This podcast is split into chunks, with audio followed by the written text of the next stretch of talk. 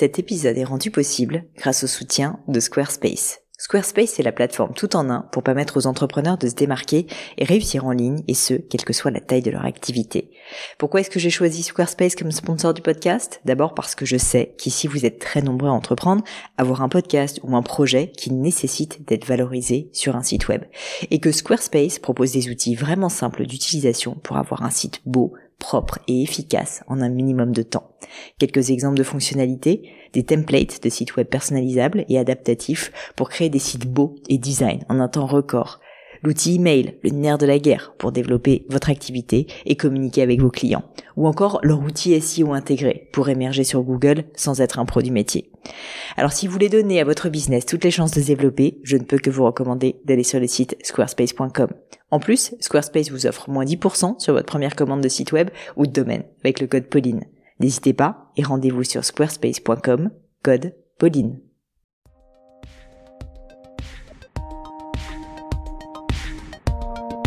Salut les amis, ici Pauline Agneau, j'espère que vous allez bien et je vous invite à partir avec moi sur une nouvelle leçon du podcast. Alors pour ceux qui ne savent pas, les leçons c'est quoi? C'est vraiment une conversation, une discussion que je vais avoir avec euh, l'un d'entre vous, un des auditeurs du podcast, pour essayer de répondre au mieux à ces questions. C'est un peu comme un petit coaching, on va dire, personnel, euh, qui, euh, et je vous en remercie, peut être ensuite diffusé sur le podcast et donc bénéficier à un plus grand nombre.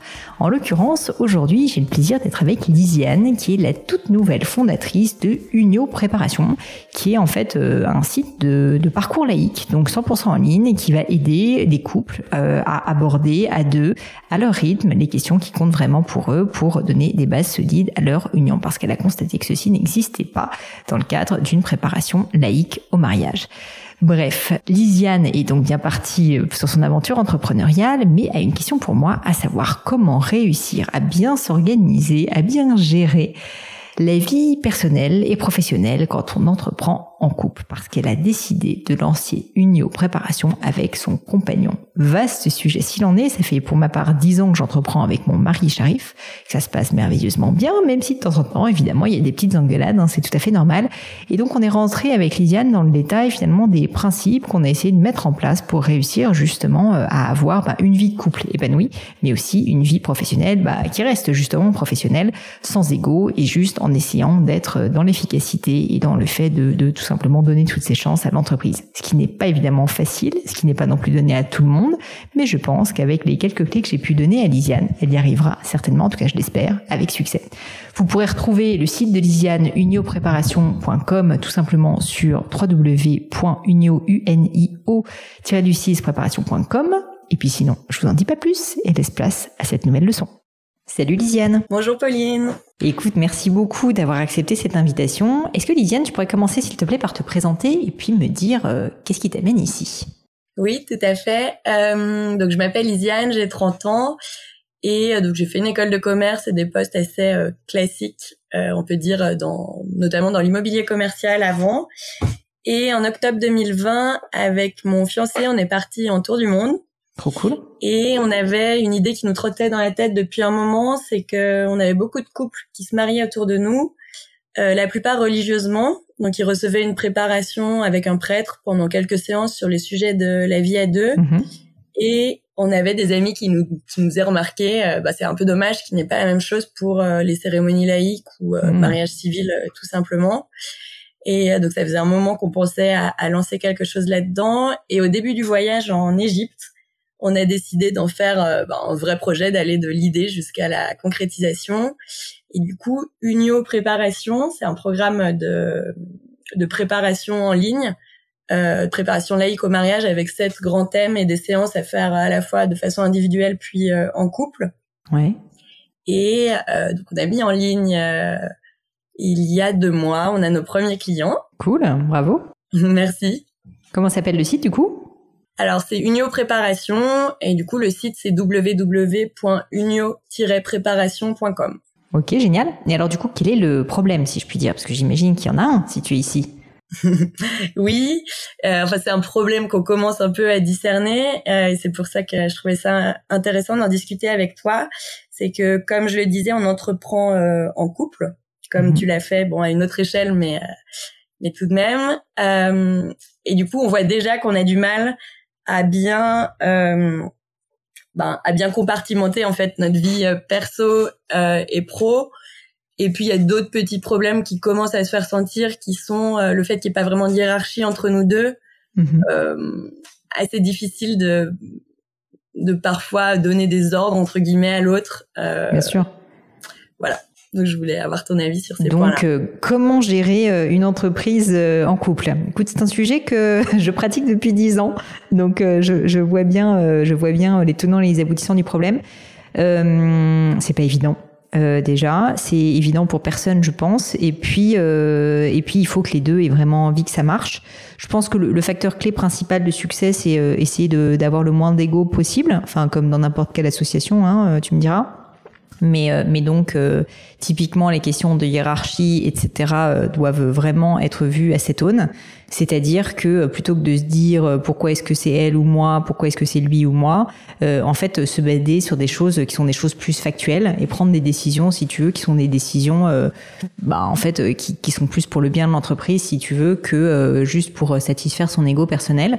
Donc, je pense que déjà la première chose, c'est, tu vois, de, de, de se dire ça et de même si on se le dit, c'est pas toujours facile à respecter, mais au moins que vraiment l'un et l'autre s'engagent. Et je pense qu'il y a beaucoup d'engagements verbaux ou même qui peuvent être faits par écrit si jamais euh, ça vous rassure de le faire par écrit, qui doivent être pris.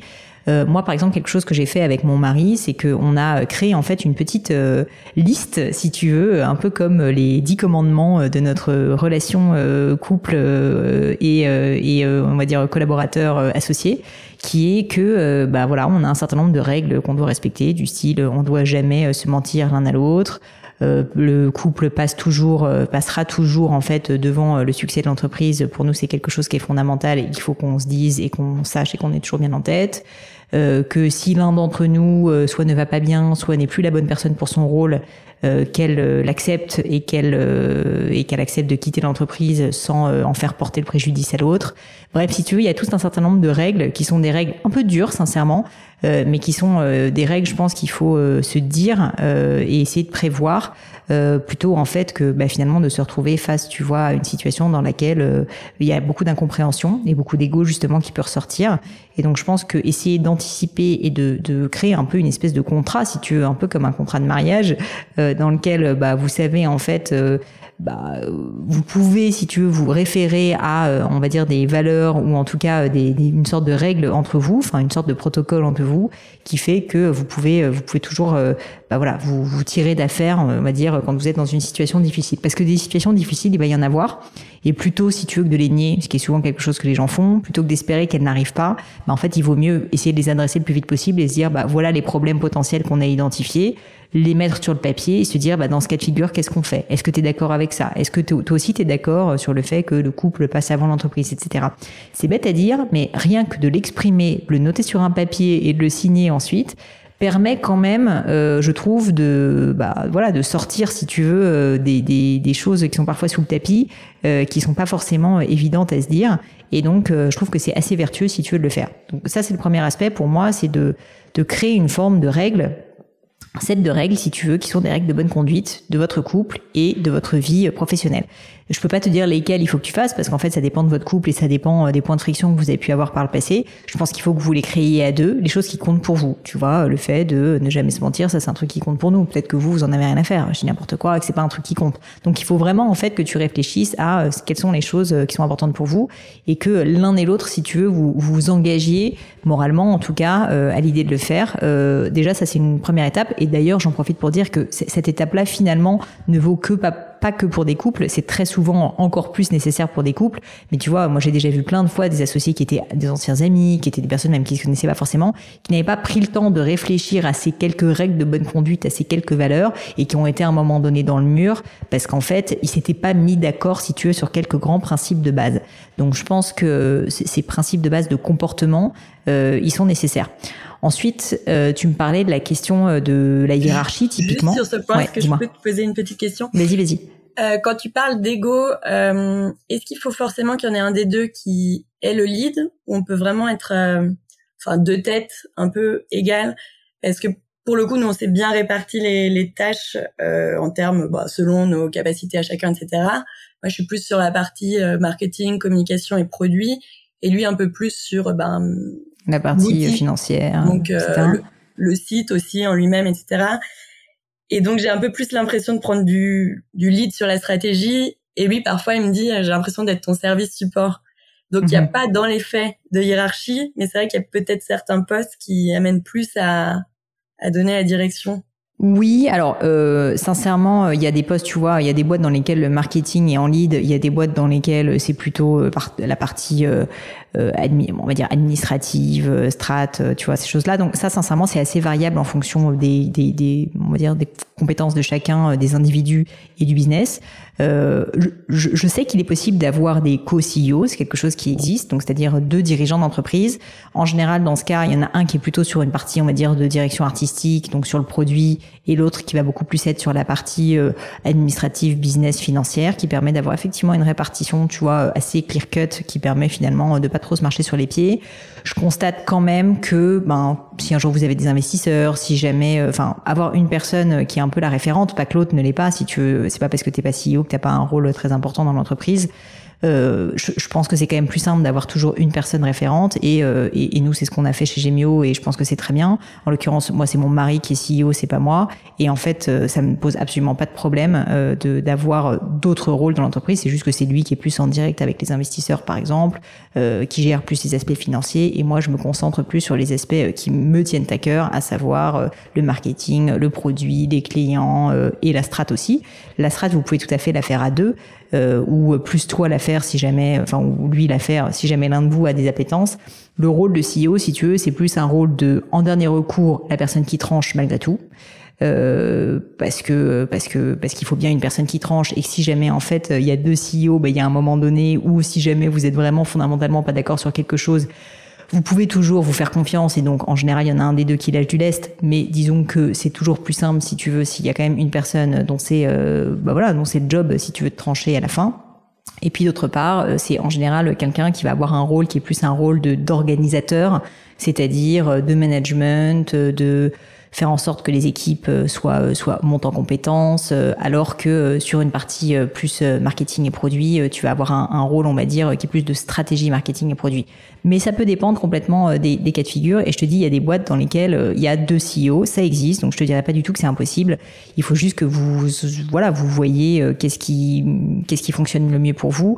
Le, risque en fait d'avoir deux CEO, c'est que ça soit fait pour des raisons d'ego et qu'en fait aucun de vous deux n'a envie de lâcher du lest, alors qu'en réalité il y a peut-être un des deux qui a plus des compétences de, de ce chef d'orchestre, si tu veux, et l'autre a plus des compétences qui sont aussi tout aussi nécessaires dans l'entreprise, euh, mais qui sont pas celles de chef d'orchestre. Et là-dessus, j'attire euh, ton attention sur un point, c'est c'est pas parce que telle ou telle personne est CEO que c'est la personne la plus importante de l'entreprise. C'est pour ça aussi que parfois on mélange un peu tout, qu'il y a des histoires d'ego, de titres, etc. Mais finalement, euh, un CEO n'est que quelqu'un qui euh, va gérer, on va dire, une organisation et donc est chef d'orchestre. C'est important comme rôle, mais il y a d'autres rôles parfois dans certaines entreprises qui sont bien plus importants. Je te prends un exemple dans des boîtes de mode. Euh, le directeur de création a bien souvent, en fait, euh, quelqu'un qui est beaucoup plus important, si tu veux, que le CEO qui est plus un gestionnaire, si tu veux. Donc, il faut pas tout mélanger et c'est pas parce qu'il y a un titre qui correspond à des compétences qui sont le fait d'organiser une structure euh, que en fait il faut se battre si tu veux pour ce rôle qui euh, bah, parfois en fait n'est juste pas fait pour nous. Et en l'occurrence, euh, il faut peut-être plus que vous posiez la question en ces termes avec ton ton mari ou ton compagnon, à savoir euh, est-ce que est-ce que qui d'entre nous est le meilleur pour organiser, tu vois, architecturer une entreprise euh, et qui est plutôt, euh, par exemple, un développeur ou est plutôt, euh, je sais pas, quelqu'un qui va être très créatif et qui va avoir plein d'idées. En général, en général, c'est plutôt cette répartition-là, si tu veux, je trouve, qui fonctionne et qui permet en fait de se laver un peu des questions d'ego en fait qui n'ont aucun sens en plus dans un couple, mais qui permet en fait de se concentrer là où on est bon plutôt que de juste se dire ah trop cool, c'est moi qui suis CEO ou c'est lui qui est CEO, tu vois. Je pense que euh, dans notre cas, il n'y a pas forcément euh, un problème d'ego ou de titre, mais c'est plus, euh, oui, en effet, ce, enfin, ce rôle de chef d'orchestre, il faut que quelqu'un le prenne en fait, ouais, parce que tout à fait. sinon on perd beaucoup de temps et ouais.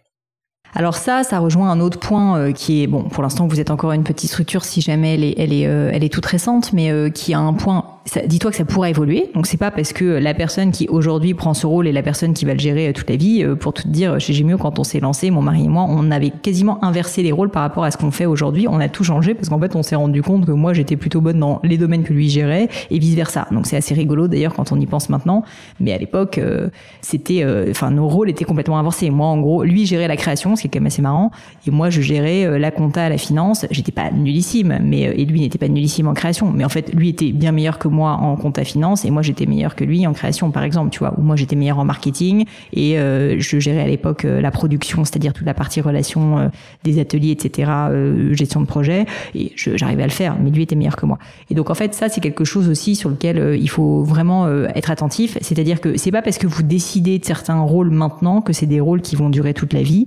Et je pense qu'il faut que vous vous le disiez aussi. C'est très important de se dire, bah en fait, on va tester telle direction on va faire un état des lieux dans trois mois et on va voir comment ça se passe. Et comme ça, ça va vous permettre petit à petit d'apprendre à vous connaître, d'apprendre à mieux travailler ensemble, de tester des choses aussi différentes et donc peut-être de vous rendre compte que, bah, en fait, lui, il faut qu'il prenne telle partie, toi telle partie, etc., etc. Ce qui est certain, c'est qu'avoir un chef d'orchestre est important. Après, savoir exactement quel est son, tu vois, son, son champ euh, d'action, euh, quel est, euh, quel est, bah, voilà, son rôle exact. Ça, c'est quelque chose que vous pouvez essayer de travailler plus sur le terrain, tu vois, opérationnellement, en testant des choses. Mmh. Non, c'est intéressant l'état des lieux tous les trois mois, je pense. Ouais, je pense qu'au début c'est assez nécessaire et d'ailleurs c'est quelque chose que je recommande à faire à toute personne qui s'associe, c'est-à-dire pas uniquement tu vois des, des, des, personnes comme vous qui, qui, qui, est en couple, mais bien sûr en fait n'importe quel fondateur qui crée une entreprise qui en plus n'a jamais travaillé avec quelqu'un d'autre, c'est quand même ça qu'il faut réaliser, bah, apprendre à s'apprivoiser, apprendre à connaître les valeurs de l'autre, savoir là où il est bon, là où nous on est bon, c'est en fait un travail en soi si tu veux qui va faire le succès ou non de l'entreprise très honnêtement, parce que moi j'ai déjà vu tellement d'entreprises où en fait l'idée était vachement bien, l'exécution était bonne le produit était bien, mais pour des raisons de désalignement stratégique, parce que les fondateurs n'arrivaient plus, bah justement pour des raisons, alors je vais dire d'ego, mais on va dire de désalignement ou en tout cas d'incompréhension, on n'arrivait plus à travailler ensemble. C'est malheureux, mais ça arrive très très fréquemment et, et sur beaucoup plus d'entreprises qu'on ne le croit, et parfois des entreprises qui en fait ont déjà franchi beaucoup de paliers et qui en sont pas, tu vois, euh, à leur premier mois, qui en sont plutôt à des années et des années d'expérience. Euh, donc je pense que c'est très important de garder, si tu veux, une sorte de discipline voire même une hygiène euh, de, de se connaître en tant que fondateur, de se remettre en cause, d'essayer de bien travailler avec l'autre. C'est probablement l'un des challenges les plus importants euh, de la vie d'un fondateur, euh, mais c'est aussi le plus passionnant parce que finalement ton, ton associé fondateur, bah, c'est un peu comme dans un mariage. Si tu veux, tu, tu passes énormément de temps avec lui euh, ou avec elle, et donc il est évidemment nécessaire bah, de, de, de, le comprendre, de se mettre à son niveau, au contraire, de lui faire passer aussi ses idées, de communiquer. Et ça, ça se fait en fait en prenant le temps de le faire. C'est-à-dire que ça se fait pas tout seul. Et souvent, on oublie, si tu veux, que ce qui fonctionne, c'est de se poser ensemble, de se faire des points, de débriefer, de se dire, écoute, là, ce comportement-là, euh, moi, ça m'a blessé, je t'explique pourquoi. Là, je trouvais ça génial quand tu as fait ça. La prochaine fois, quand on se lance tous les deux dans ce projet, je pense qu'il vaut mieux que ce soit un seul de nous deux. Tu vois, qu'on fassiez des débriefs euh, assez régulièrement c'est quelque chose, je pense, qui pourra vous aider à très bien vous connaître et donc à mieux travailler ensemble. Mais au final, ça serait le cas, sincèrement, encore plus, enfin, ça serait le cas, pardon, autant euh, dans une autre, euh, une autre association. C'est juste que vous en avez encore plus besoin dans le cadre d'un couple. Parce que le problème du couple, c'est que si jamais euh, l'association se passe mal, malheureusement, en général, ça se passe mal pour l'entreprise et aussi pour le couple. Donc, vous avez d'autant plus besoin d'y travailler parce que, bah, vous mettez un petit peu plus les œufs dans le même panier. Donc, il faut encore plus border les risques, si tu veux. Bon, on est de retour après ce petit, euh, ce petit couac technique. Merci pour ta patience, Lisiane. Euh, du coup, tu me disais que tu avais une autre question euh, au-delà de cette, cette organisation et du fait de se lancer dans, dans le, tu vois, dans le, on va dire l'état des lieux de vos règles de vie commune.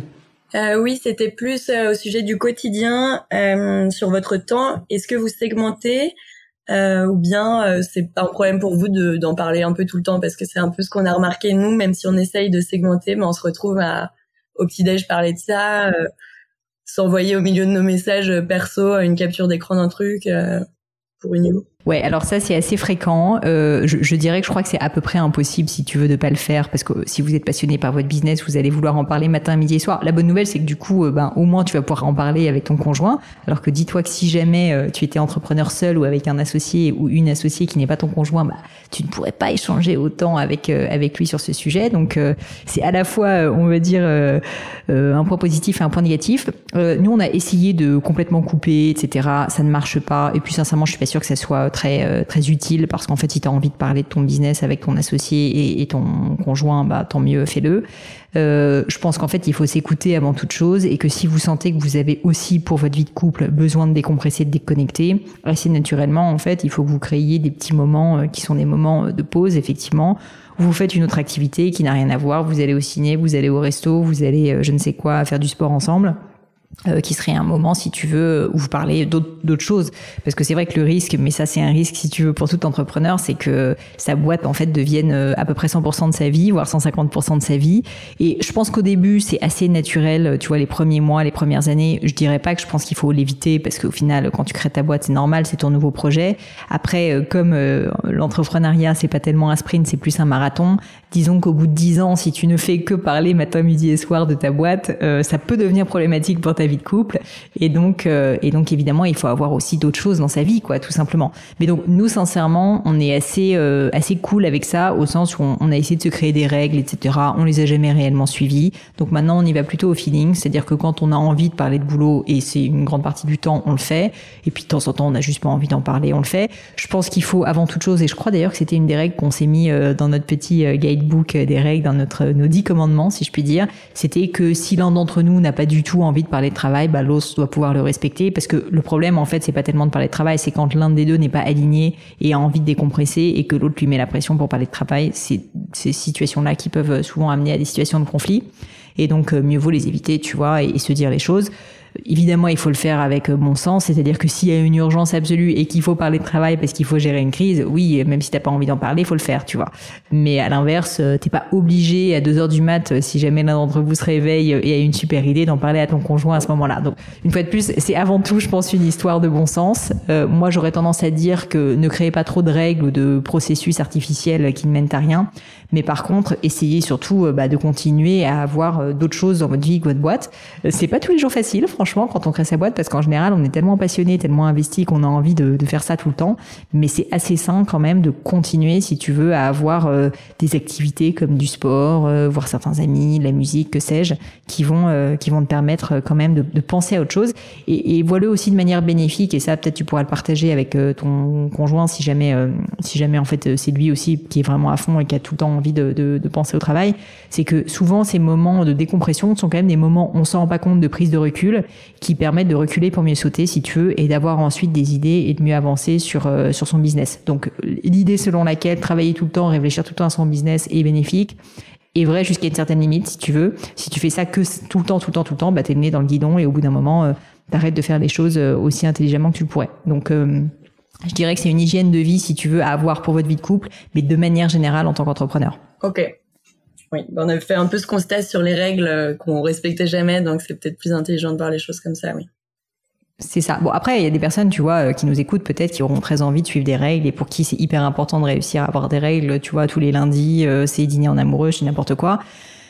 Mais bon, euh, je constate autour de moi que la plupart des personnes qui ont essayé de créer de règles, c'est presque plus un carcan et une contrainte qu'autre chose. Et donc c'est pour ça que moi maintenant je le fais plus au feeling, euh, que quand on a envie de parler de boulot, on parle de boulot. Quand on n'a pas envie, euh, on se le dit. Quand l'un des deux n'a pas envie, il le dit à l'autre. Donc c'est encore une fois beaucoup une histoire de communication et de se dire les choses avant, avant que ça n'explose. Écoute Lisiane, merci pour ton temps. Euh, encore désolé pour ce petit couac technique. Euh, rappelle-nous euh, si jamais on veut aller découvrir justement cette nouvelle activité, où est-ce qu'on peut le faire? Alors sur Instagram, c'est Unio, donc U-N-I-O, tiré du bas préparation. Et sinon sur notre site, donc c'est www.unio, du milieu cette fois, préparation.com. Ok, super. Et eh ben écoute, merci beaucoup. Et puis je te dis à bientôt. À bientôt, merci à toi. Et voilà, terminé pour aujourd'hui. Un grand, grand merci à tous d'avoir écouté l'épisode jusqu'ici. J'espère que le format vous a plu. Si oui, dites-le moi avec 5 étoiles ou même un petit commentaire sur l'application iTunes. Et puis si iTunes c'est pas votre truc, si Apple vous n'avez pas envie d'en entendre parler, c'est pas grave. Vous inquiétez pas, il y a d'autres moyens de m'aider. Vous pouvez tout simplement en parler autour de vous. Prenez deux trois amis et puis euh, diffusez-leur le podcast. Moi ça m'aide énormément et qui sait, ça les aidera aussi peut-être. Quoi qu'il en soit, merci pour votre temps. N'hésitez pas à postuler aussi à la leçon du gratin si l'idée de passer sur le podcast vous intéresse. Donc à vous de jouer et bientôt pour une nouvelle leçon du gratin.